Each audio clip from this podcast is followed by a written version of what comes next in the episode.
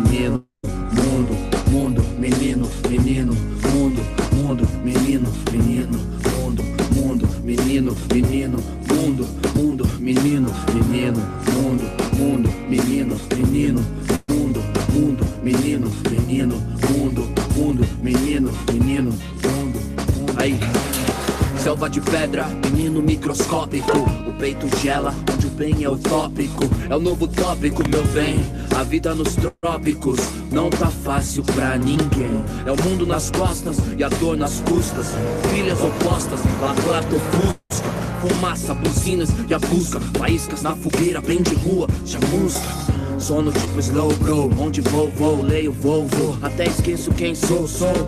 Calçada, barracos e o bonde. A voz ecoa sóis, mas ninguém responde. Miséria, soa como pilhéria. Pra quem tem a barriga cheia, piada séria. Fadiga pra nós, pra eles férias. Morre esperança E tudo isso aos olhos de uma criança. Gente, carro, vento, arma, roupa. Aos olhos de uma criança. Quente, barro, tempo, karma, boca. Nós, olhos de uma criança mente, sarro, alento, calma, moça, sorte, olhos de uma criança, sente, cigarro, atento, alma, doce, morte, olhos de uma criança.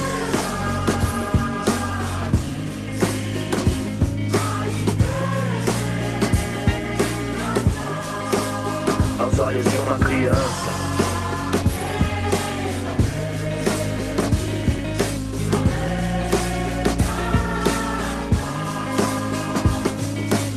É café, algodão é terra, pé no chão é certo, é direção, afeta, é solidão, é nada, é nada. É certo, é coração, é causa, é danação, é sonho, é ilusão, é mão, na contramão, é mancada, é jeito, é o caminho, é nós, é isso sozinho, é peito, é desalinho, é perfeito carinho, é cilada, é fome, é fé, o sono, é medo, é fúria, é cedo, é noite, é segredo, é choro de boca calada, saudade de pá, pai, enquanto o tempo faz a esmo, não é que esse mundo é grande mesmo, a melodia dela no coração, tema, um perdi seu retrato tipo a Dona Irã em Iracema, sou lágrimas no escuro e solidão.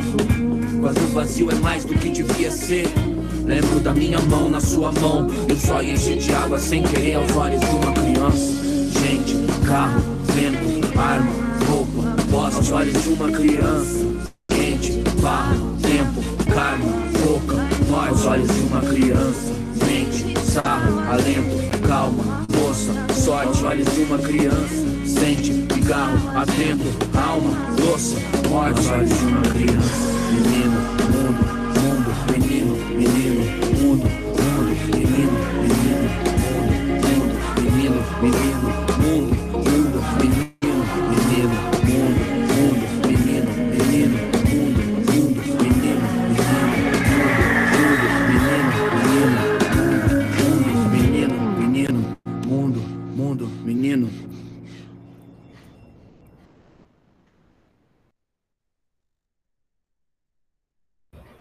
Olá, bom dia a todas e a todos. Estamos começando o episódio 8 do nosso podcast Passei, um projeto da Escola Industrial, é, desculpa, Centro de Ensino Médio Escola Industrial de Taguatinga, CEMEIT, e meu também, professor Biratã, e das, dos alunos e alunas da escola. É, hoje eu vou receber novamente a Maria Eduarda Teles, que participou com a gente no episódio 2, se não estou enganado, falando sobre redação. Hoje ela está aqui de volta. E também a participação das nossas é, entrevistadas, porém já de casa, a Beatriz Crisóstomo e a Nicole Carolina. Bom dia, bom dia, Maria, tudo bem? Bom dia, professor. O problema é que vão cansar de mim, né? Da minha voz, minhas reflexões. Mas estamos aqui. Imagina. É... Bom dia, Nicole. Como é que você tá? Tá pronta? Tá preparada? Tá nervosa? Bom dia, professor. Tô ótima, tô pronta. Maravilha. Bia, bom dia. Como é que você tá? Tá pronta? Tá nervosa? Não, você nasceu pronta, né? Bom dia, professor. Estou prontíssima. Estou de boa. Só se eu, às vezes, estiver falando espirrar, é porque tenho meus problemas aí de nariz, então tá cheio de poeira, se em algum momento esperar no meio que eu estiver falando, vocês relevam, valeu. Sem problema. É, e vocês já sabem como é que funciona, né? Qualquer momento que vocês quiserem, pode mandar as perguntas para as nossas entrevistadas aqui no chat. Espero que vocês gostem. Hoje nós vamos falar sobre duas obras. É, no primeiro momento a gente vai falar sobre Aos Olhos de uma Criança, que é a trilha sonora do filme O Menino e o Mundo, música feita pelo Emicida. E depois é, a gente vai falar sobre é, um poema chamado A Oração dos Desesperados, do Sérgio Vaz. Ambos são obras do Paz, lembrando que todas as obras do Paz estão lá na nossa é, plataforma, tá bom? Então, quem quiser entrar lá para poder acompanhar tudo isso. Essa semana a gente teve um susto, né? Ontem, para falar a verdade, o, com a UNB cancelando o vestibular, né, de 2020 e afirmando que o Enem seria a única forma de ingresso para a universidade, porém, ela garantiu que o PAS vai acontecer, então a gente fica mais tranquilo com isso, né? Tomara que realmente isso se confirme e que o PAS aconteça lá no mês de fevereiro. Beleza? É, a gente começou ouvindo aí a música do MC, Aos Olhos de uma Criança, que é uma animação brasileira que chama O Menino e o Mundo. Eu sou suspeito para falar dessa, dessa animação, porque eu acho ela sensacional, premiadíssima ao redor do mundo. É, e ela trata do êxodo rural, de, de um pai que sai de casa é, para ir para a cidade em busca de uma vida melhor, e aí a animação gira em torno sempre a partir da ótica da criança, né? E é muito bem feita, é muito interessante. criar um idioma próprio só para só o filme, então quem ainda não assistiu, é, eu indico. E também é, é excelente para compre compreender ainda melhor a música do, do Emicida. E durante o filme, essa música, ela é toda tratada no idioma feito para o filme, não em português. Então, dá uma olhadinha lá, beleza? É, então, vou começar com você, Nicole. Eu queria saber, primeiro, o que, que você achou da música. Se você gostou, se é do tipo de música que você gosta, se algo te chamou a atenção. Fale aí pra gente, por favor. Eu achei muito interessante, né? Até porque você já disse várias vezes que a UNB mesmo, ela é, trabalha muito a questão social e fica muito mais fácil, né, a gente debater sobre o assunto quando está incluso na sociedade. Isso é uma coisa, por exemplo, no fio, no, na música, né, que ela retrata muito bem isso, né? Pessoas que saíram da parte rural para ir para a cidade grande e a parte cinematográfica, então, é incrível. Eu achei muito interessante porque é uma realidade que foi representada de forma simples e complexa, né? Com cenas expressivas e que mostra a realidade através, né, de uma visão de uma criança. E eu vi que a música inteira, eu consegui ver um pouco do filme, é acompanhado é, em terceira pessoa, né, aos olhos da criança. E mostra como o ciclo do passado está presente atualmente, né? E ele mostra, assim, é, como o que, a, que tudo isso, né, fez com ele e de maneira reflexiva e triste, né? É um filme e uma música que promove vários sentimentos, sensações, faz a gente refletir bastante sobre isso. Sem dúvida, sem dúvida mesmo. É, Bia, e aí, o que, que você achou da música? Uma opinião geral, zona mesmo, sobre a música. Eu achei a música muito boa porque ela tem uma jogada muito interessante, assim, se a gente for ver, a pegada tipo, da batida é bem leve, bem animada, possamos dizer assim. Então, se você não for uma pessoa crítica que para para sentir a letra, para você pode passar como uma música normal ou como até as letras meio jogadas. Mas aí quando você para e analisa a letra, você vê que é uma crítica bem mais profunda que isso. Sem dúvida. E por mais que ela tenha assim um, um ritmo legal, é uma música triste, né? Trata de uma história triste, de, de sofrimento, e que é, é, é, relatado tanto na música quanto no filme. É, eu estou lembrando aqui, gente, de uma outra animação brasileira que, se eu não me engano, acho que um dia eu até passei em sala de aula, mas acho que não foi lá no Semente, acho que foi numa outra escola, que também o MC da participa, que é super crítica, muito inteligente, se chama Irmão de Jorel.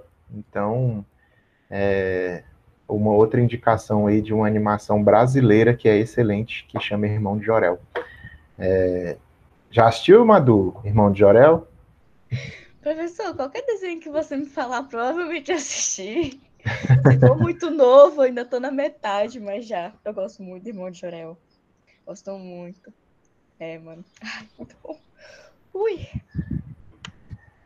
E aí, o, a música tratou de, de um tema muito complexo, né? De como às vezes é a nossa racionalidade humana é difícil de entender, principalmente quando é uma criança que está tentando entender essa racionalidade humana, porque no, no filme você tem ali o, o pai da, do menino saindo de casa em busca de uma vida melhor e não é isso que ele encontra na cidade e a criança fica o tempo todo tentando entender. O que, que você achou aí da, da abordagem da música? Eu, o que, que eu achei? Uhum. Ah, tá. Ah, não sei, eu acho, tipo, uh, que é realmente uma, uma perspectiva que não tá, por exemplo, próxima de mim, sabe? Em questões assim, tipo, conheço pessoas que, que passaram por esse tipo de situação, de ter que sair é, de um lugar que tecnicamente, assim, né, na cabeça, a vida estava mais complicada e, tipo, ter que ir para uma cidade. Eu tenho, tipo, tios, mas eu não sei da história deles e eu não participei. E aí, essa, essa aproximação que a música faz, eu acho muito legal.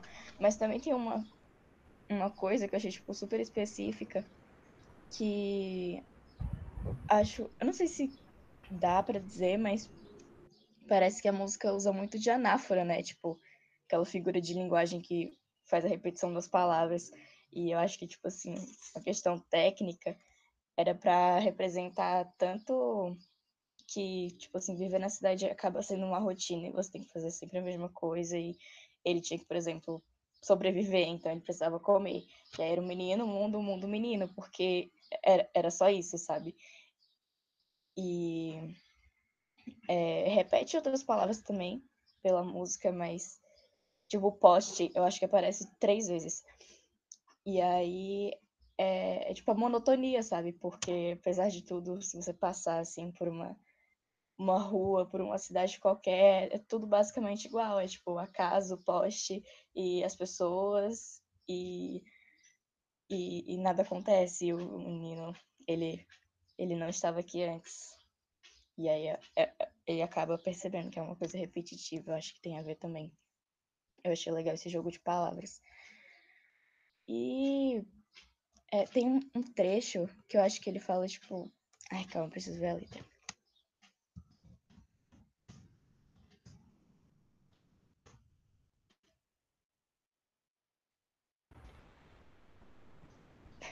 Você tem como compartilhar a tela aí, professor? Claro. Quer que eu compartilhe a letra? Sim. Ah, não, deixa, deixa, deixa. Eu consegui, eu consegui. Uhum. Mas pode falar. Enquanto isso, eu vou compartilhando aqui para o pessoal uhum. entender o que você está falando. Ah, aqui, esse trecho eu achei, tipo, genial. É tipo assim, é o novo tópico, meu bem, a vida nos trópicos. Porque, tipo, acaba que tá sendo uma questão recente agora, entendeu? Tipo, agora uhum. que as pessoas começaram a falar, tipo, nossa, as pessoas lá passam fome.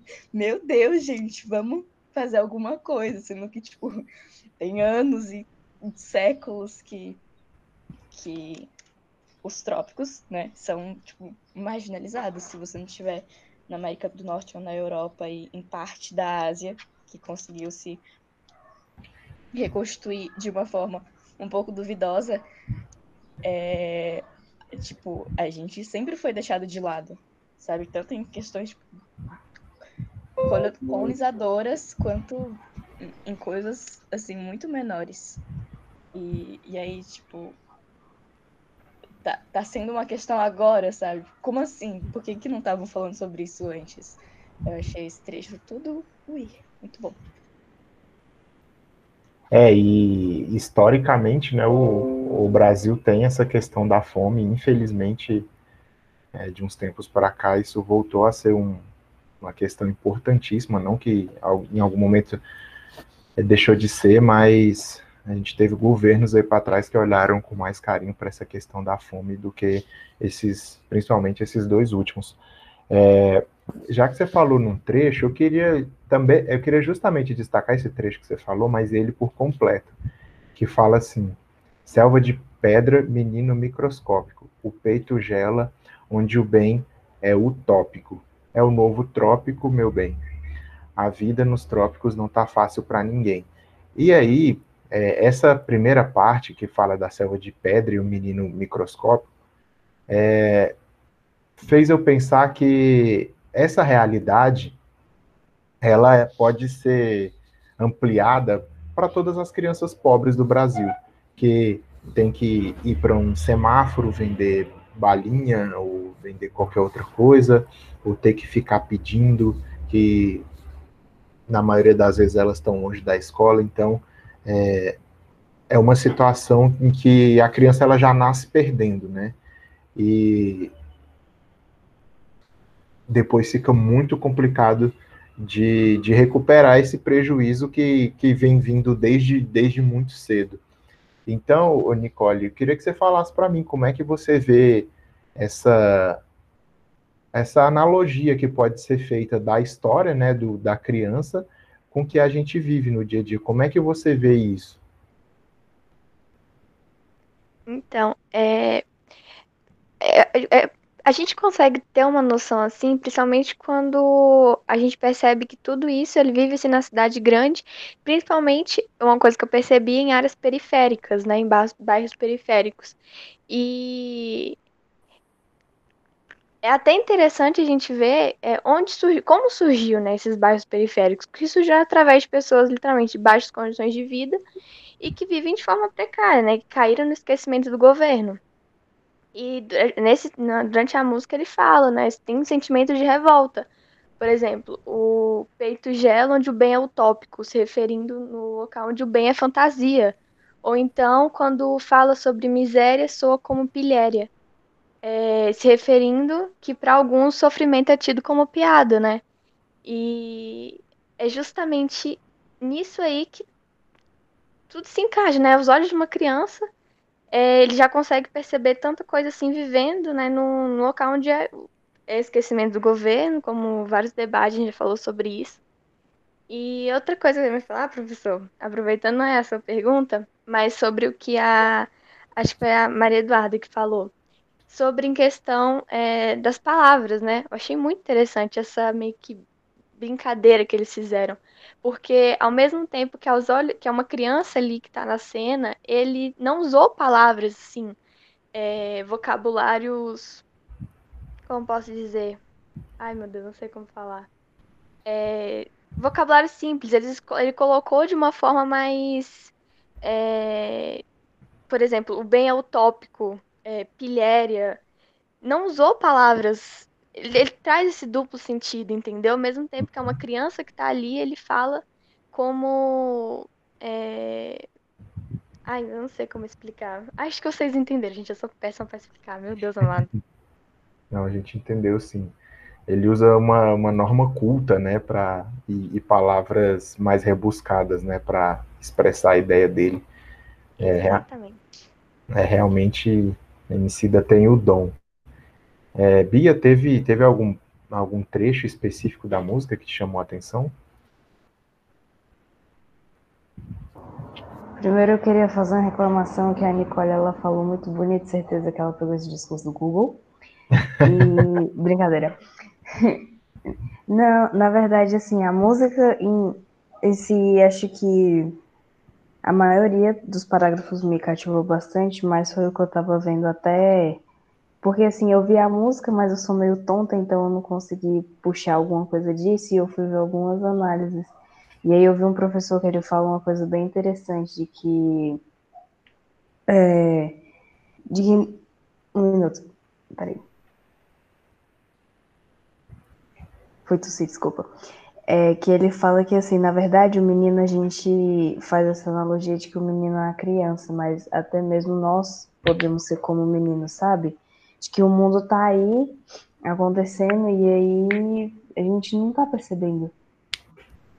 Que, assim como o menino, a criança, e talvez uma criança não, tendo a inocência dela, não pode ver aquilo, tipo, ah, espera para você crescer e aí você conseguir entender isso que está acontecendo, nós podemos ser como um menino. Entendi. Interessante, muito interessante. É, é, analisando isso que você disse, Bia, e, e com certeza podendo ampliar essa, esse texto, né, essa música para diversas e diversas realidades, é, Madu, você acha que a gente pode também entender essa música como vocês, alunos do ensino médio, que estão é, enfrentando o mundo agora pela primeira vez, tendo que já tomar decisões para a vida adulta, é, já tendo que decidir, já tendo que correr atrás de, está, de, de estágio, de, enfim, de começar a, agregar essas responsabilidades para a vida, você, você acha que um estudante de ensino médio pode ser o menino e o mundo? Ou a menina e o mundo, claro? A meninix e o mundo.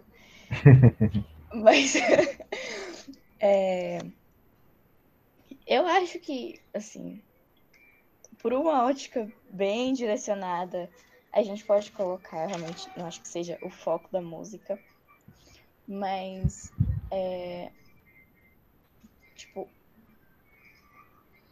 só o, o, o, sistema de educação, assim, é, para mim, tipo, quando eu, eu, tá, eu tô, tô aqui, né?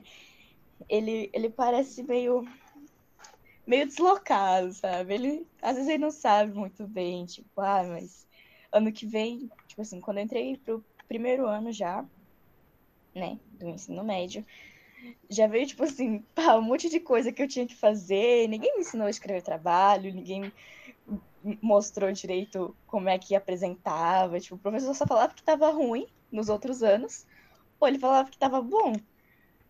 E aí, tipo assim, além disso, veio tipo, muitas outras responsabilidades e, e, e, e coisas que eu tinha que fazer e que eu não tinha a menor ideia, assim, tipo. Não, não foi direcionada, não fui, tipo, preparada para saber que eu ia ter que fazer aquelas coisas. Eu cheguei e tava lá, uma, uma lista, assim, tipo, ah, se você cumprir isso daqui, você vai conseguir alguma coisa, tipo.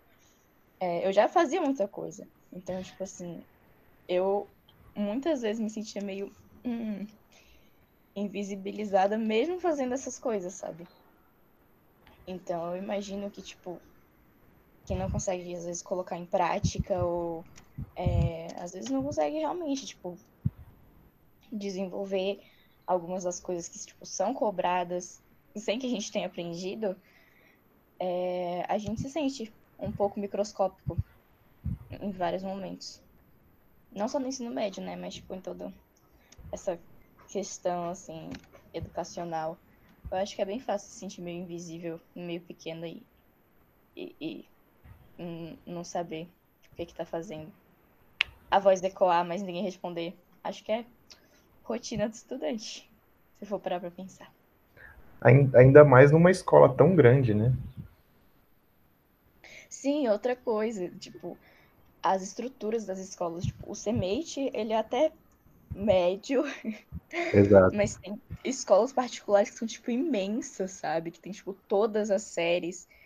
E, tipo, assim, se, se tiver duas pessoas por turma no CMate que estão, tipo, muito, muito, muito mal, o CMate já não vai dar conta. Agora, imagina, tipo, essas escolas particulares mega imensas que tem 6 mil alunos, tipo, sabe, é, é, é utópico pensar que, que, que vai ter alguma coisa efetiva na vida desses alunos, porque tenho críticas a fazer, não gosto de escolas particulares. mas é, é, é muito difícil pensar que, que eles vão realmente fazer alguma coisa para esses dois, quatro alunos em cada uma das turmas que tá, tipo, péssimo.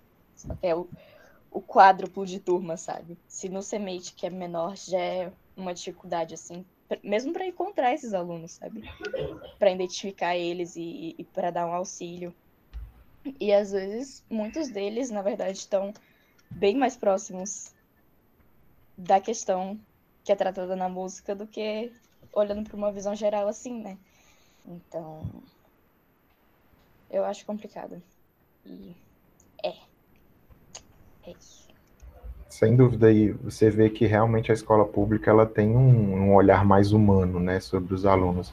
Mas essa, essa é uma dificuldade, sem dúvida, de poder chegar até esse aluno que está se sentindo invisível, de está se sentindo sozinho, está se sentindo solitário. É realmente uma questão muito complicada. É, em escolas particulares nem se fala, porque além de tudo você tem uma cobrança, né, ao meu ver, extremamente exagerada sobre crianças, crianças um pouquinho mais crescidas.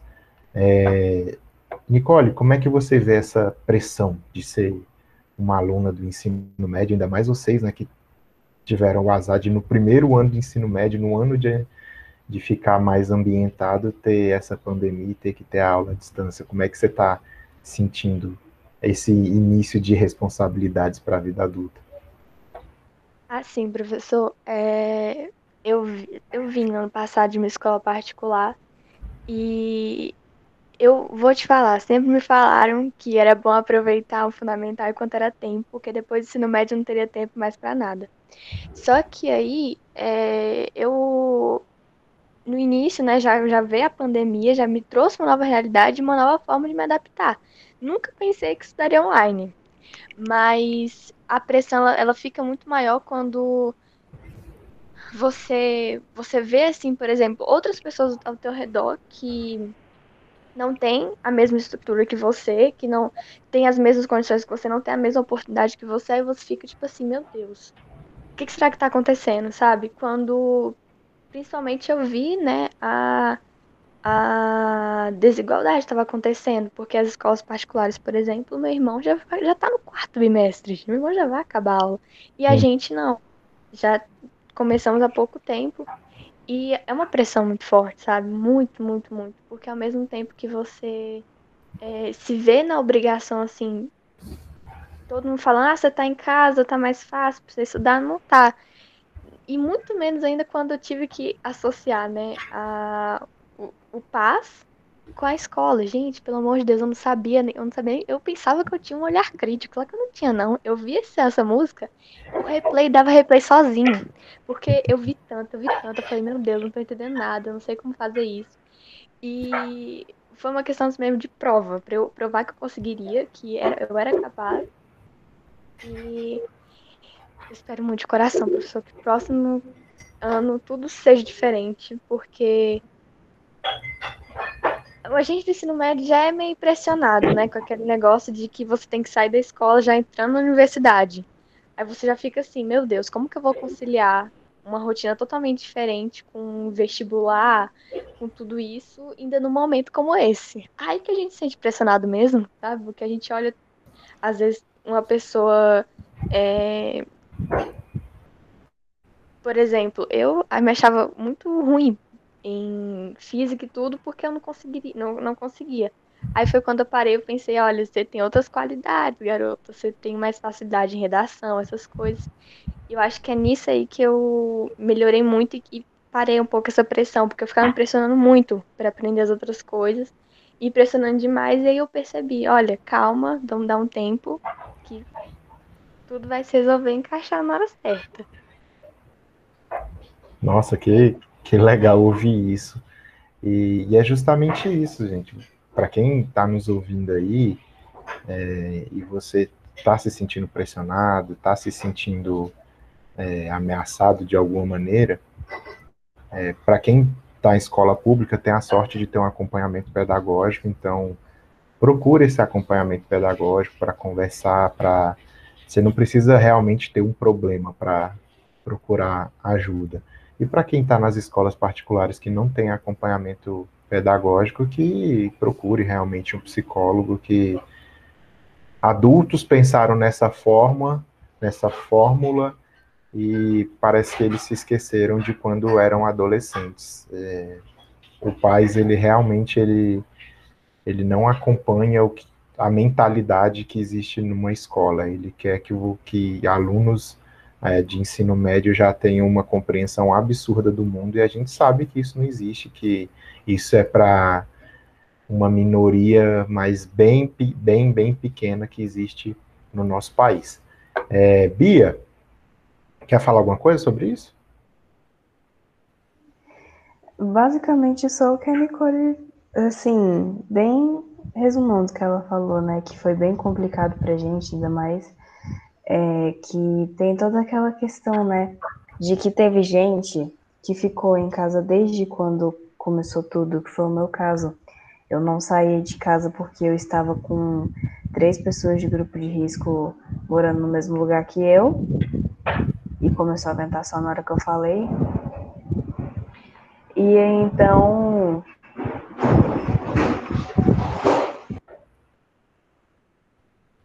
Oi, Bia. É que a telha caiu. Aí eu desliguei para não aparecer o barulho. Um minuto. tá tudo bem aí? Tá sim. é porque aqui em Taguatinga tem horas que dá um vento do caramba, sabe? E aí sai caindo tudo. Entendi. Aí eu tô fechando aqui a janela para ver se diminui um pouco, ainda mais que bateu o porto tudo. Maravilha, o povo vai pensar que passou um furacão aqui em casa. Volta. Sério, as telhas aqui de casa ficam tudo balançando. Tanto que teve uma hora aqui que eu desliguei e fez um barulho mó forte. Eu acho que a telha caiu. Vida de pobre, é isso aí mesmo. Não, eu tô dentro de casa, não tem nada pra machucar, não. Ah, tá. Aí.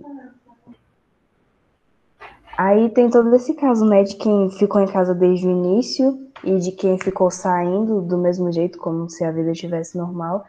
E acaba que isso prejudica muito, né?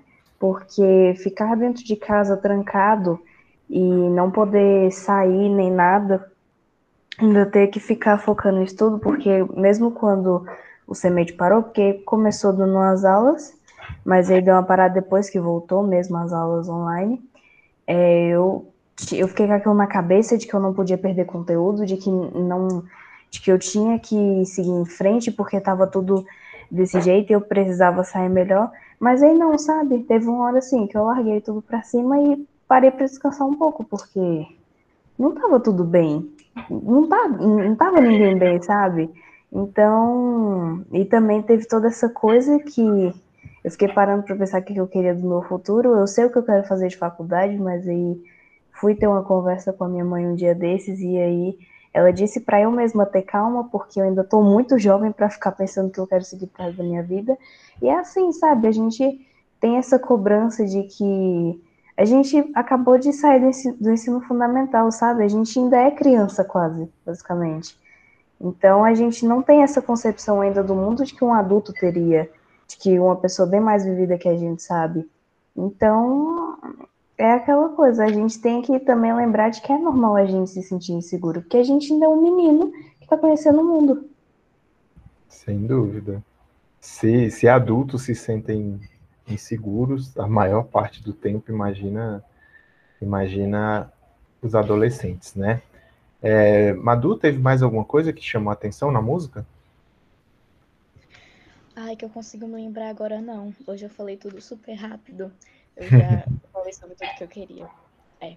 é. Até o momento, sim. Às vezes eu lembro de alguma coisa e falo, é isso, cara. Uhum. Beleza. Inclusive, que, que Fala. Pil, pil, pil, Pilhéria. Pilhéria. Pilhéria. Vamos hum. abrir o... Vamos abrir o, o dicionário aqui que eu te falo agora. É, é piada, tipo assim, piada. brincadeira. Isso, graça, piada. Sério? Gente. Bom, que bom saber disso, que bom saber disso. Inclusive, deixa eu citar aqui o, esse trecho, né, que a Bia e agora a Madu falaram, da pilhéria. É, começa assim: miséria soa como pilhéria, pilhéria. para quem tem a barriga cheia, piada séria. Fadiga para nós, para eles férias. Morre a esperança e tudo isso aos olhos de uma criança. Inclusive, é, esse, esse trecho é uma reflexão bem interessante que a gente pode, pode pensar no, no programa do governo que, que deu e, e ainda continua tendo muita polêmica, que... Ai, meu Deus, esqueci o nome do, do programa contra, contra a fome. Já já eu lembro. Que agora, inclusive, foi substituído por um. Por, o nome foi substituído por renda cidadã, né? Se eu não me engano. É, eu vou lembrar do nome. Desculpa, gente. Daqui a pouco eu lembro. E aí, sempre pelo fato de ocorrerem alguns, algumas corrupções né, em cima desse, desse programa do governo, muita gente defendia o fim desse, desse programa, falando que, que as pessoas usavam desse programa para não trabalhar, para, enfim, para ter uma vida boa, para só ficar em casa recebendo dinheiro é, e só necessitava ter, o, ter os filhos matriculados na escola para receber essa, essa ajuda. É renda minha? Gente, eu não estou lembrando mesmo o nome do programa. Se vocês lembrarem, me ajuda aí. É, e aí, para muita, muita gente, é, para muita gente era um absurdo que pessoas recebessem esse tipo de auxílio, né? Porque essas, enfim, pessoas que criticavam, elas não passavam fome, é, e aí queriam criticar as pessoas que recebiam, é, generalizando como se todas as pessoas que, que recebessem essa ajuda do governo fossem corruptas, todos é, fiz, é, fizesse o uso desse dinheiro de, de má fé. Então é muito interessante esse, esse trecho que fala justamente sobre isso, né, nessa parte da pilhéria. Então, é aquela história, né? Quem são pessoas que nunca passaram fome na vida criticando uma, uma ajuda mínima que não faz nem uma cócega no, no orçamento do governo para ajuda a pessoas que realmente não têm não têm o que comer. É... Nicole, teve alguma outra parte da música que te chamou a atenção? Professor, deixa eu ver aqui, porque deixa eu ver a letra, porque eu mesma, só essas partes que eu vi assim mesmo que eu consegui meio que entender. É isso, acho que é isso. Beleza. Bia, tem mais alguma parte? Se não tiver, a gente passa para a nossa próxima obra. Tenho não. Obrigada, pode passar. Show. É, Bolsa Família, gente, lembrei o nome do o, o, nome do programa do governo, Bolsa Família, que tá... Ah, professor, eu tava, Pode tava falar. com medo de falar esse, não sei esse. é Bolsa Família. E agora o, vai ter o nome alterado para Renda Cidadã. Né? Enfim. Fofo. Fofo. Violino fofo. É, bem, bem fofo mesmo. O, quer patentear o programa, quer patentear o auxílio emergencial, tudo dele, tudo, tudo, tudo nosso, galera, tudo nosso. Tá? É, é, isso, é, isso é típico de, de, de, políticos, né? De se aproveitar do que já existe, rebatizar e fingir que foi ideia. que é. É. Hum. Exatamente. Fofo. Igual alguns, alguns alunos fazem, né? Quando copiam um exercício do, do coleguinha e só põe o nome, né? Ah, Enfim. bom que eu nem mostrava, Eu né? aí, ó. É Enfim. sério, a, a maioria dos meus deveres é tudo copiado, professor. Mulher, não fala isso não. Eu sou o pior exemplo de representante do mundo, senhor. A maioria dos meus deveres não são feitos. Então, a gente pode estar seguindo nessa linha aí mesmo para a próxima obra. Um dia a gente vai discutir sobre isso, sobre é uma discussão muito interessante sobre as obrigações da escola e se ela realmente tem uma relação com aprendizado, com a aprendizagem. Acho que seria uma coisa bem interessante para a gente no futuro discutir até que ponto é realmente é, interessante para a aprendizagem, aprendizagem do, do aluno toda essa burocracia que envolve a escola. Nossa, eu acho ótimo conversar sobre isso. Uhum. Muito legal, muito bom. Então, É, vamos passar para a nossa, nossa segunda obra, que ela é um poema do Sérgio Vaz, chamado Oração dos Desesperados, e é, eu vou tentar ler para vocês. Alguém, alguém sabe habilitar ler aí, gente? Minha, minha plateia. Alguém, alguém sabe o que? Desculpa? Se habilita a ler. Ah, eu entendi outra coisa. Deu uma travada aqui na internet. Eu, oxe. Alguém? Alguém quer ler? Deixa que eu leio. É, vai ler aí, Bia. Deixa que eu leio, porque conhecendo o Virata do jeito que ele é, ele pega, uns, ele pega umas coisas bem pra ah. né? Aí, conhecendo o texto, porque eu já li e vi análise sobre, e vendo sobre o que, que ele fala, é até interessante. Eu, cristão, no ele. Vamos lá. Maravilha. Conseguem aí. ver aí? Ou você tem o texto em mãos? Eu tô, procur... eu tô entrando aqui pelo, pelo Classroom mesmo. Achei. Maravilha. Quando você quiser, pode começar. Beleza. Oração dos desesperados. Que a pele escura não seja escudo para os covardes, que habitam na senzala do silêncio, porque nascer negro é consequência, ser é consciência. Dói no povo a dor do universo, chibata, faca e corte, miséria, morte, sob o olhar irônico de um Deus inverso.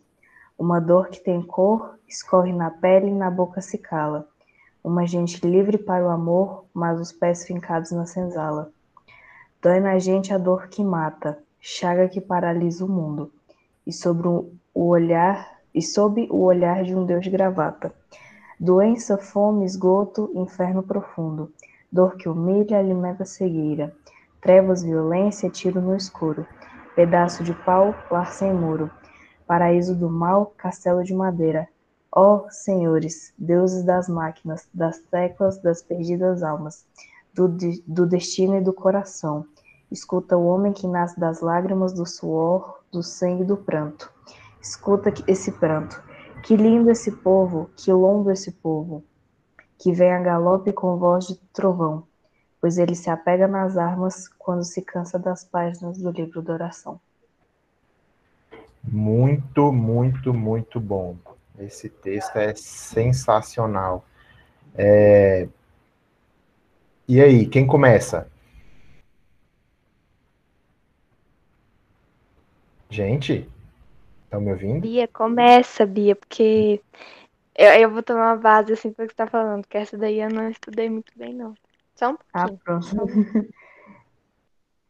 o texto ele é muito o texto, assim, é interessante porque ele é bem forte. Ele toca num ponto, assim, muito sensível. E não estou preparado para essa conversa, brincadeira. Mas é interessante a forma como é colocada, né, o texto. Nossa, estou falando com nada. Como é colocado também no primeiro parágrafo, existe uma diferença entre você nascer negro e você ser negro, né? Que a gente sabe, na sociedade que a gente vive, e que como é, né, complicado ser uma pessoa preta, mas quando você assume isso, quando você não rejeita isso, você está sendo consciente. E também é muito, é, eu achei assim muito bom a maneira que ele colocou, é, como é que eu posso dizer? Ele coloca assim. Eu estava vendo até isso numa análise, que começa, o título já diz oração, né? E quando a gente fala de oração, a gente lembra de hino, de um ato religioso. Então, e lá no fim mesmo ele fala é, quando eles se cansam das páginas do livro de oração, que é quando eles se cansam da religiosidade que a, que a Europa trouxe para cá, né? Porque eles não eram acostumados com isso. Na África eles tinham as suas religiões também, mas eles vieram para cá, foram forçados a algo que eles não queriam, além de que eles também foram forçados a uma religião que eles não conheciam, não entendiam. E aí acaba que ficava naquela coisa muito bonita de de amor ao próximo de tudo muito bonito, mas aí quando chegava nesse quesito do discurso, nada acontecia, porque o senhor de engenho não ligava para os seus escravos. E é assim, basicamente, pelo menos o que eu entendi do texto. Show. É, e é interessante, né? Porque é, como é uma oração, é uma súplica, né? É um pedido. Então é um pedido de das pessoas desesperadas é, que não aguentam mais sentir dor, que não aguentam mais sentir preconceito, sofrer preconceito. E, enfim, tudo tudo o que envolve nisso. É, e aí, Madu, o que, que você achou? Sei, sei que você gosta desse texto. É, eu li esse texto a primeira vez ano passado, na aula de português com a, com a Isabel, linda. E, nossa, eu fiquei muito mal por muitos dias depois de ler esse texto. É, assim, eu acho que é, é uma crítica total a, a não, não o, o racismo em si, sabe? Tipo, não essa exclusão das pessoas pretas ou esse, esse sofrimento que foi, tipo, desenvolvido durante muitos e muitos anos e, e a nossa sociedade, ela sofre com, tipo, estruturas que segregam isso até hoje de uma forma, tipo, muito escancarada e às vezes muito escondida. Mas eu acho que é principalmente, tipo, o, a utilização, sabe, dessa religião e desse Deus, que ele fala que é um Deus inverso, né? Tipo, o uso disso como, como uma justificativa, sabe? Como um porquê, tipo, isso só tá acontecendo porque Deus, ele fez tal coisa e ele disse tal coisa e, e vocês precisam fazer isso, sabe? E, e com, com as pessoas pretas. E, tipo, nada justifica, entendeu? Não é como se alguma coisa fosse justificar o, o apartheid, o, o, o nazismo, o, sabe, tipo, o, fascismo do, do, Mussolini, tipo, nada justifica. E, e as pessoas, tipo, até hoje ainda muito, ainda usam muito essa, esse discurso religioso de, de amor e de purificação para uma coisa que não tem nada a ver com amor e e nada precisa ser purificado, sabe? E esse texto ele ele vai assim sem nenhum sem nenhum pudor criticando isso, criticando essa essa desculpa entre aspas entre aspas para que que destruiu, sabe? Tipo, culturas e, e, pessoas e, e, religiões e línguas e e, e, e tanta coisa. É, tipo. Um, uma, uma dor que tem cor, escorre na pele e na boca se cala. Tipo, é, eu acho, acho que tem a ver com, com dor física, sabe? Tipo, dor real, tipo, das torturas que as pessoas sofriam e que, que hoje, se a gente for aplicar, por exemplo, a, violência policial, sabe? Que, está sendo exposta agora, mas que sempre aconteceu. Não está acontecendo mais agora. As pessoas estão vendo agora. Tipo. Dói no povo a dor do universo. Tipo, gente, é muita dor, entendeu? Tipo, é, é muita dor. É, é a dor do universo, entendeu? Tipo, olha o, o jeito que ele escreveu. É, tipo, é uma dor tão, tão imensa, é uma dor tão forte, é uma dor, assim, transcendental, sabe? Não tá doendo o corpo, só o corpo, tá doendo tudo, tá doendo, tipo. A, a história deles machuca, a história que, que o Brasil carrega, ela é, é dolorosa para tipo, milhares de pessoas. E, e ainda hoje tem gente que prefere ignorar isso ou usar da justificativa de um Deus que não tá nem aí. Eu acho esse texto muito bom. É. É isso que eu tenho para dizer agora. E nesse, e nesse texto, é, enfatizando essa fala, essa fala da Madu, é, ele, ele fala justamente dessa dor que supera em muito a dor física, né? E querendo ou não, ele faz um, um apanhado histórico de que pouco mudou de muito tempo para cá. É, o que antes o que antes eram as senzalas hoje podem ser os presídios, né? Qual é a diferença? A diferença é que é, dessa vez os, os pretos eles não têm a obrigatoriedade de trabalhar, mas não deixa de ser uma prisão, não deixa de ser um lugar ruim, não deixa de ser um lugar de humilhação, de proliferação de doenças, seja de tudo que, que há de pior é, no Brasil. E quando a gente vê o Brasil assumindo assumindo esse discurso né, do bandido bom é o bandido morto, é, a gente não está falando de bandido, a gente está falando do, do povo preto, até porque a gente sabe que quem, come, quem comete crime no Brasil, é, a maioria das vezes, isso já foi isso já foi provado por diversas pesquisas, não são os pretos. Né? Sim, eles ocupam as, a, a maior quantidade de vagas nos presídios, mas a gente sabe que, que quem comete os crimes no Brasil, eles não estão no presídio, eles estão é, em restaurantes chiques, né, em restaurantes finos. Só para. Eu vou recuperar esse trecho a qual o Amado estava se referindo. Ele fala assim: Dói no povo a dor do universo, chibata, faca e corte, miséria, morte, sob o olhar irônico de, de um Deus inverso, uma dor que tem cor. É, então, quando, quando ele fala do, do Deus inverso, é, ele pode estar falando de, de um Deus que tem os seus preferidos, né?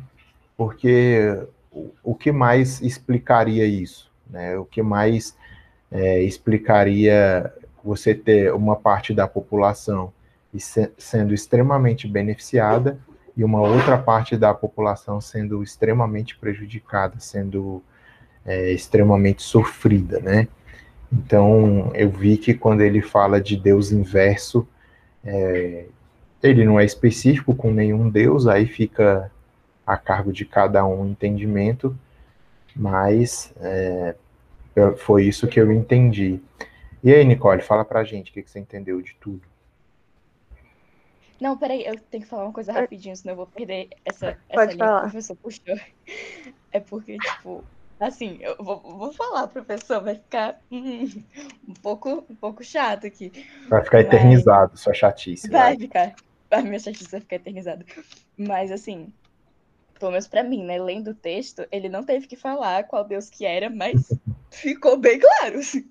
Eu sei vocês. Mas eu acho que, tipo assim, é tão. É tão escancarado, sabe? Que, que, que até um, um- uma pessoa assim, eu não sei se, se al- algum de vocês aqui é evangélico, católico, cristão no geral, mas dá pra saber qual é o Deus. A gente não pensa que que é- além que é de que é Exu. Não pensa, não, não vai ser. Além de que aquele cara- D maiúsculo denuncia tudo. Exatamente. Na própria linguagem do texto, tipo, se fosse algum deus politeísta, não, não estaria com letra maiúscula. Mas, mesmo assim, né? Interpretação de cada um. Mas é, eu acho que, que é tão sério e é tão. Uma coisa tão. Tão óbvia já, que as pessoas, tipo, meio que. que a nossa sociedade já absorveu, já, ab- sabe, tipo, aceitou, que, que dá pra saber qual é o Deus. Mesmo que, que tivesse com a letra minúscula e, e mesmo que ele quisesse deixar em aberto, sabe? É, é, é isso que eu queria puxar. Acho que é o, o Deus que queria ensinar os índios a serem puros, né? É, e aí, Nicole? O que, que você achou? Não, puxando pelo que a- Maria Eduarda falou, é engraçado porque, assim, a gente já. Engraçado não, porque isso já está incluso na nossa sociedade há muito tempo. Porque você olha, assim, um livrinho, não vou falar qual que é, mas quando você olha ele, o Deus tá como? É de pele clara. Você não vê um Deus, sabe? É pra você como já tá é, incluso e mesmo. Incluso não, porque acredito que ainda pode mudar isso, sabe? Mudar porque as pessoas estão com esse esse, esse sentido desde né, a antiguidade, falando ai, que é, Deus tem pele clara, acabei de falar. Mas nada contra, viu, gente? Por favor. Mas é pra gente entender como que. Isso. Ai, eu não sei como explicar, gente, mas aqui tem uma frase aqui, até aqui do, do texto, que fala que habitam na senzala do silêncio, eles não têm voz. Principalmente quando você. Acho que até o professor foi um que falou isso uma vez durante a aula. Que um negro, se ele é preso qualquer coisa, né?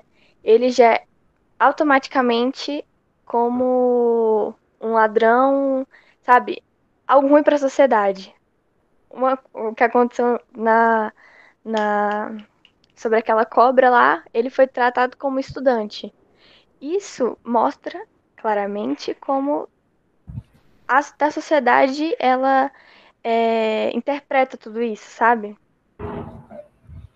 Exatamente aqui, ó. A Beatriz falou que é um ponto que ela queria tocar.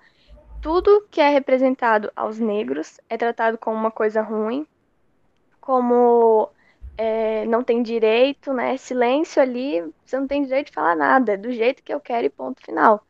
É isso que eu entendi. Interessante.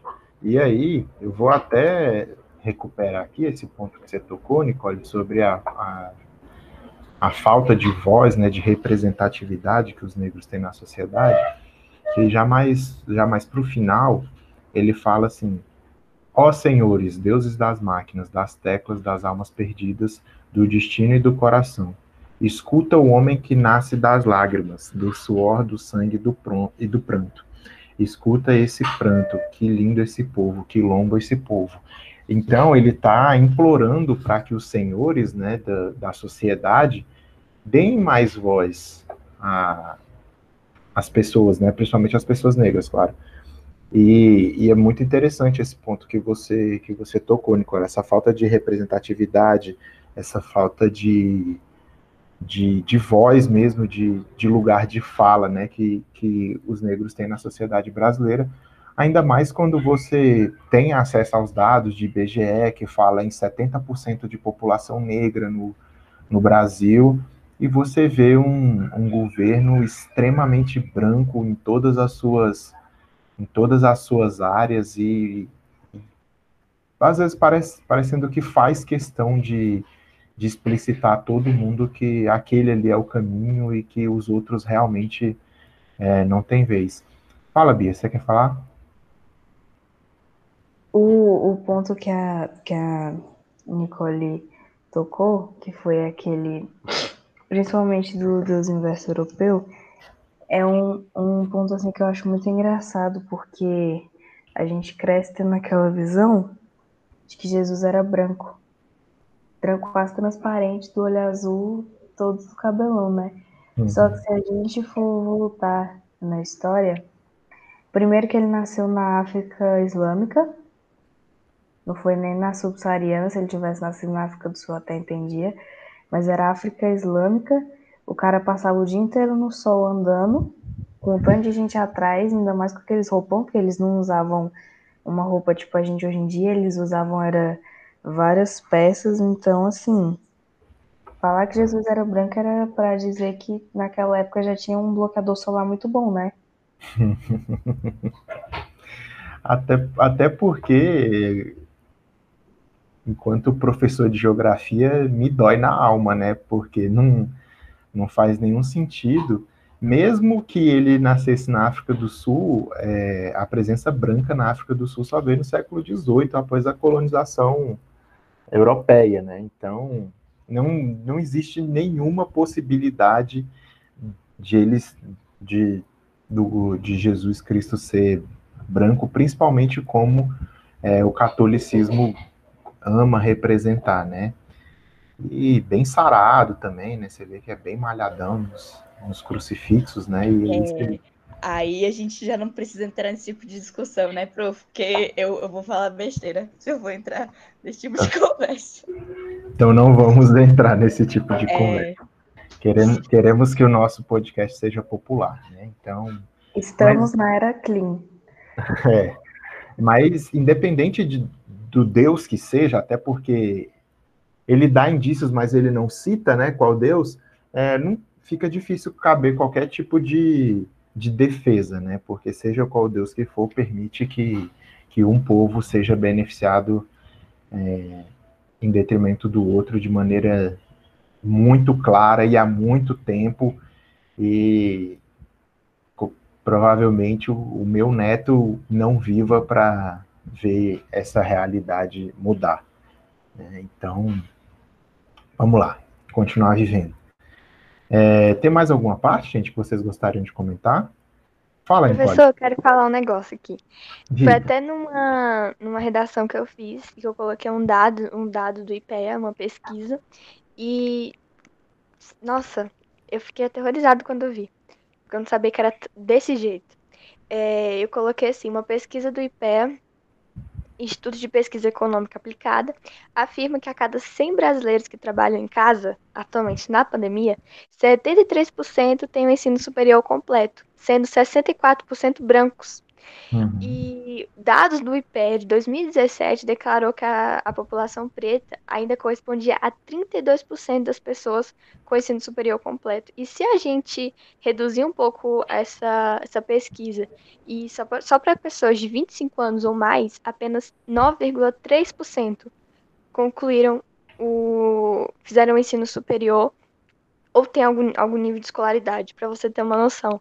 Como até na escola, eles são completamente. É... Diferenciados, né? Isso, exatamente. É verdade. E, e, foi interessante você levantar esse, esse dado, Nicole, porque, querendo ou não, as pessoas que, que até hoje, né? Hoje estamos dia 10 de, de outubro, até hoje, desde o início da pandemia, tem o privilégio de estar trabalhando de casa é, você começa a entender como é que a sociedade funciona, porque imagina que foi um vírus que foi descoberto na China e acabou viajando o mundo todo, né? Chegando a todas as partes do planeta. E aí você começa a pensar em quem trouxe esse vírus para o Brasil. É, fica difícil imaginar que foi o povo preto e pobre que trouxe esse vírus da Itália para o Brasil. Eu acho que foi o primeiro caso de e se teve notícia aqui no Brasil foi de uma, acho que de uma passageira que veio da Itália para cá. E aí, é, você vê que essas pessoas que têm a condição de, de viajar o mundo, de poder descobrir outros países, inclusive de transportar um vírus mortal de um país para o outro, elas estão muito bem nesse momento. É, elas estão em suas lanchas, né, curtindo suas festas nos lagos, no, no mar, enfim.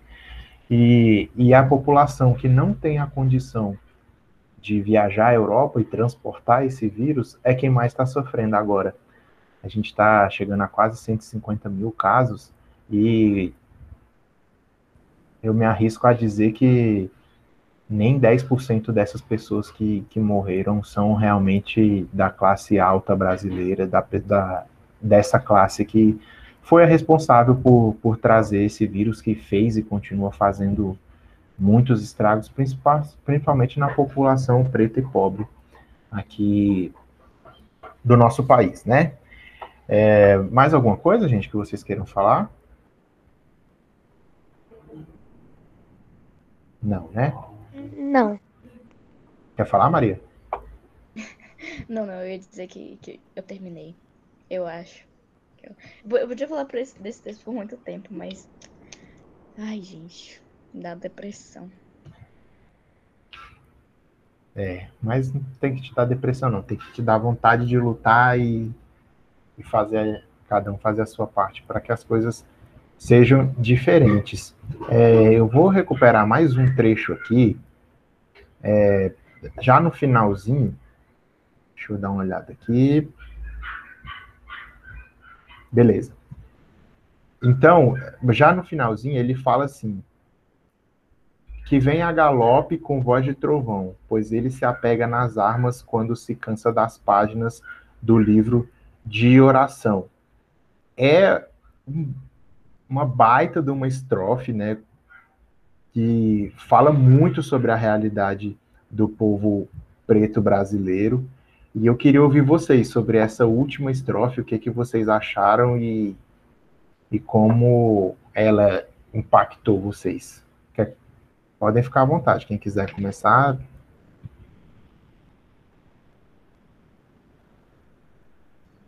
Eu lembro que eu queria ter falado sobre esse trecho mesmo, mas eu esqueci. É... Eu, eu não sei, eu acho que o texto todo é, tipo, bem explícito, sabe? E aí, tipo, dizer que quando. Como é que é? Quando se cansa do. Das, das páginas do livro de oração, pega em armas. Sim. Tipo. É, é aquilo, sabe, da violência justificada. E, e de, tipo, que é tudo. É esse, esse teatrinho de, de religião e de de ui, Deus, purificação, sei lá o quê, adotar. Tô muito por dentro, não, galera. Mas, sabe, tipo, essa. Essa. essa esse, esse pano fininho que colocam por cima, sabe? É só um, um mecanismo para, no fim das contas, conseguir justificar esse tipo de violência, sabe? Esse tipo de de segregação e, tipo, são, e, e, no sentido literal mesmo, são literalmente armas. E as, na maioria das vezes as pessoas que é, defendem o, esse ponto de vista, né, de, é, é, de divisão ou de, tipo, limpeza social, é, são também as pessoas que, que defendem o, o porte de armas e que, que acham que pensam desse jeito que o professor citou antes, que é, é bandido bom, bandido morto, né?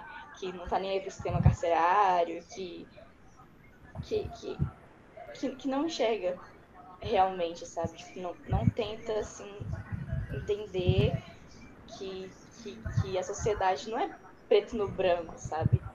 Que, que a gente tem muito cinza, a gente tem muito vermelho, que não dá pra, dividir as coisas como se elas fossem, tipo, sólidas, porque, porque não é assim que funciona, nunca foi. Verdade. A gente poderia ter mais vermelho, né? Mas. Deixa, tipo...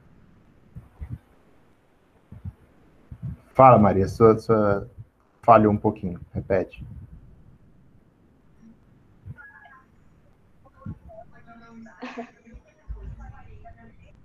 Tô tomando meu remédio.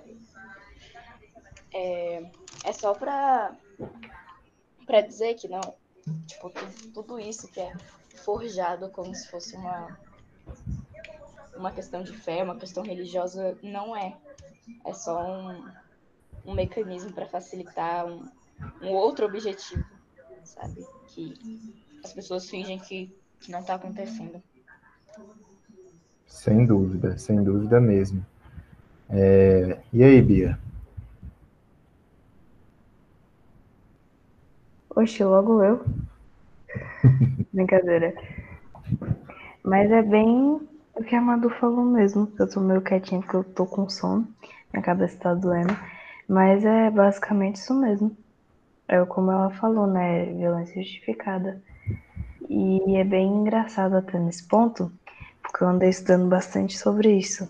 Assim, não sobre violência justificada, mas sobre testemunho, né? E aí a gente fica nessa de que, ah, não, porque é, eu não gosto de gente assim, assim, assado, mas eu andei lendo dois textos ultimamente que me fizeram pensar bastante sobre isso. E um deles foi Salmos 145, 20, que fala que o Senhor guarda todos os que o amam, mas todos os ímpios serão destruídos. E eu achei bem interessante porque eu usei esse esse versículo para comentar numa publicação do atual presidente. Sei que ele não vai ver, mas né? Deixar em direta jogada. E um outro que eu vi é Tiago. Tiago? Acho que é Tiago 2. Já no início, já fala bem grandão que não se deve fazer acepção de pessoas. E aí eu fico pensando nisso, tá ligado? Que o próprio texto em si já fala, do livro das orações, possamos dizer assim, e que mesmo assim, cara, a gente vê do jeito que tá. Cada dia pior, mais casos de racismo por aí, não só de racismo contra de outras violências contra.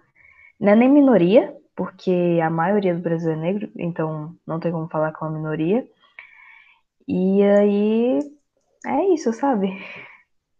Isso que eu tenho a dizer. Aproveitem e vão ler a Bíblia, gente, vocês estão precisando. Entendi. Fala, Nicole. É a mesma coisa que as duas também falaram. Pegaram as palavras da minha boca.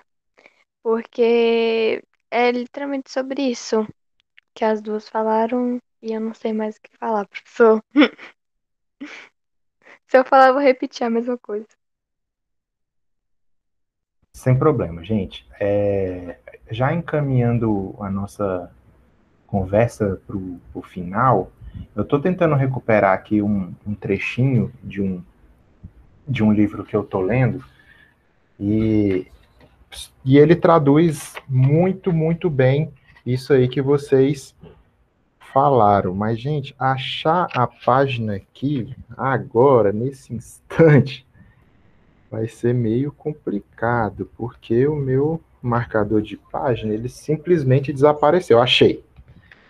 Achei. É, deixa eu ver onde é que tá.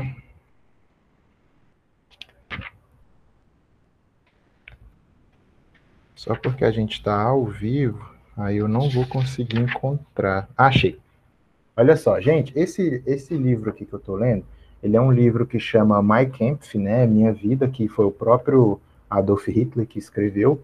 E aí, só para vocês entenderem o quanto isso se assemelha à nossa realidade atual, tem um, vou, vou ler um trechinho dele aqui no, no que ele escreve. Ele diz assim: se o judeu, com o auxílio do credo marxista, conquistar as nações do mundo, a sua coroa de vitória será a coroa mortuária da raça humana. E então, o planeta vazio de homens, mais uma vez, como há milhões de anos, errará pelo éter. A natureza sempre se vinga inexoravelmente de todas as usurpações contra o seu domínio.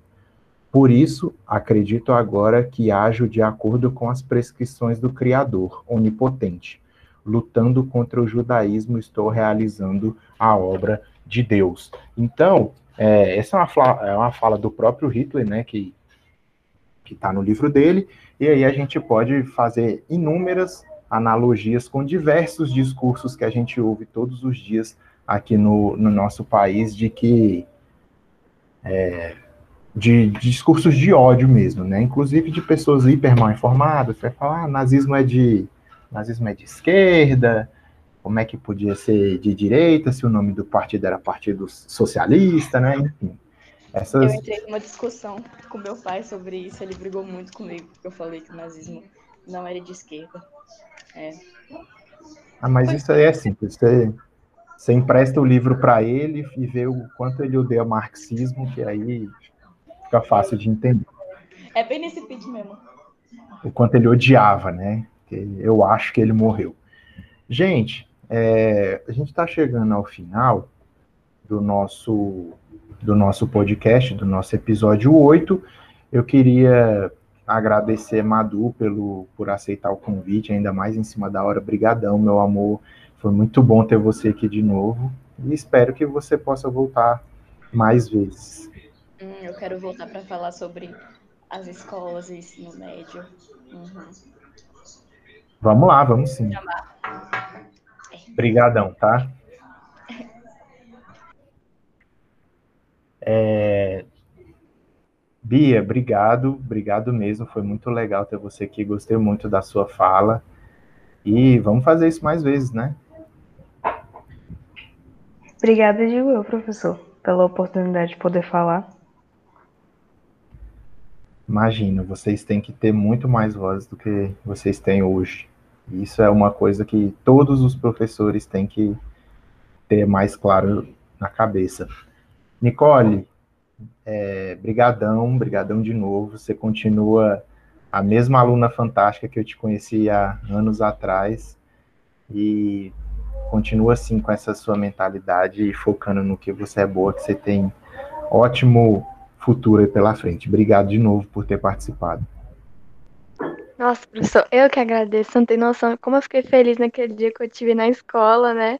Eu lembro que até olhei no horário, eu falei, gente, será que tem outro Biratã, gente? E Maria Eduarda, amo a sua presença. Pode vir quantas vezes você quiser, ninguém vai ficar enjoado de você. Amo sua presença. Para com isso! Linda. Amo sua Nossa senhora. Desde aquele dia, lembra do debate? A gente fez a rodinha? Menina. Ai, meu Deus, eu Desde tava lá. lá. Ai, nossa senhora. Eu tô em todos os lugares, realmente. Eu sou onipresente, né? Eu peguei o número da Madu, mandei mensagem pra ela uma vez, conversei com ela um pouco, depois perdi o número, gente. Maravilha demais. Você mandou mensagem? Pode mandar. Manda- Mandei, eu vou ver, eu nem sei se eu ainda tenho o contato salvo, menina, porque eu troquei de celular e aí perdi um tanto de gente. Oi, gente. Não, mas pode me chamar. Inclusive, vocês estavam falando de química e física quando eu cheguei atrasada, né? Pro primeiro ano, eu consigo dar aula de reforço de química e física, tá? Então, precisando, tamo aí. Nossa, eu preciso. Vem de zap. Pois é, pois é. O Bira passa meu número pra vocês, então. Obrigada, tô precisando. Principalmente em química que eu vou estudar agora. Gente, eu amo química. Sério, eu, eu, é assim, eu, sincero, é a única matéria de exatas que eu tenho, tipo, realmente muita facilidade. Eu gosto muito de química. É, Uh-uh, nem vem, nem vem. Tem tudo a ver, tá? Seu bobão. química Eu apoio a retirada de química da grade horária da escola. Quem me apoia assina a petição embaixo. Não, gente, Apoio. Química, química é disparada a disciplina que mais sofre pela falta de, de estrutura das escolas. E tem que ser melhor tratada porque é importante, é importantíssimo. Mas do jeito, mas realmente do jeito que é trabalhado hoje, sem um laboratório, sem o mínimo de estrutura, fica muito difícil para qualquer professor de química é. tocar o, tocar o barco, né? Só com teoria para química é muito, muito difícil. Como é que eu vou viver um Breaking Bad se eu não, não aprendi a fazer? Ah, pelo amor de Deus. Gente do céu, Que isso, química outra vai- tem um outra trauma virar- tão grande. Outra Eles- vai virar Uma- traficante de droga. Bom que ela é clarinha, ela não vai ser presa, né? Ai, eu tô salva já, gente. Eu tô. Eu Ai, quase eu- coloquei fogo no laboratório da minha escola, gente. Eu não, não- eu não tenho habilidade pra estar se mexendo com essas coisas. Minha coordenação motora não me permite. Sabe, eu quase coloquei fogo. Eu quase botei fogo também no integral. É. Fofo, Bruno. Não lembra de mim, não, mas eu quase botei. Gente, vocês faziam experiência na escola com química? Sim, tinha lá. Nossa, Eu matei o né? peixinho da escola. Você tem noção disso? Eu matei o peixinho. Coitado do peixe, Nicole. Ô, gente, foi sem querer. Não, eu só tive experimento uma vez, que eu, quando eu ainda tava no JK, que era escola particular. Só que aí teve todo o rolê de mudar de escola, perdemos o nosso laboratório, nunca mais tivemos experiência, gente. Só teve uma no início do ano, depois nunca mais. Pois é, então aí professores de química que estão nos ouvindo, vejam a, a visão dos alunos, né, de como eles se sentem em relação à química. E eu espero que vocês não vivam Breaking Bad. Assistir tá bom demais, né? Não, não tem necessidade nenhuma de viver. Ah, É? que o quê? Pra que que eu vou perder meu tempo assistindo temporada de um velho carrancudo, esqueci agora, mal amado, fazendo droga, bicho? Não, Eu posso tem viver. mais coisa pra fazer, tá cheio de, cheio de roupa pra lavar, cheio de louça pra lavar e a casa pra limpar também, eu lavo É melhor, mas mesmo assim é melhor só assistir mesmo.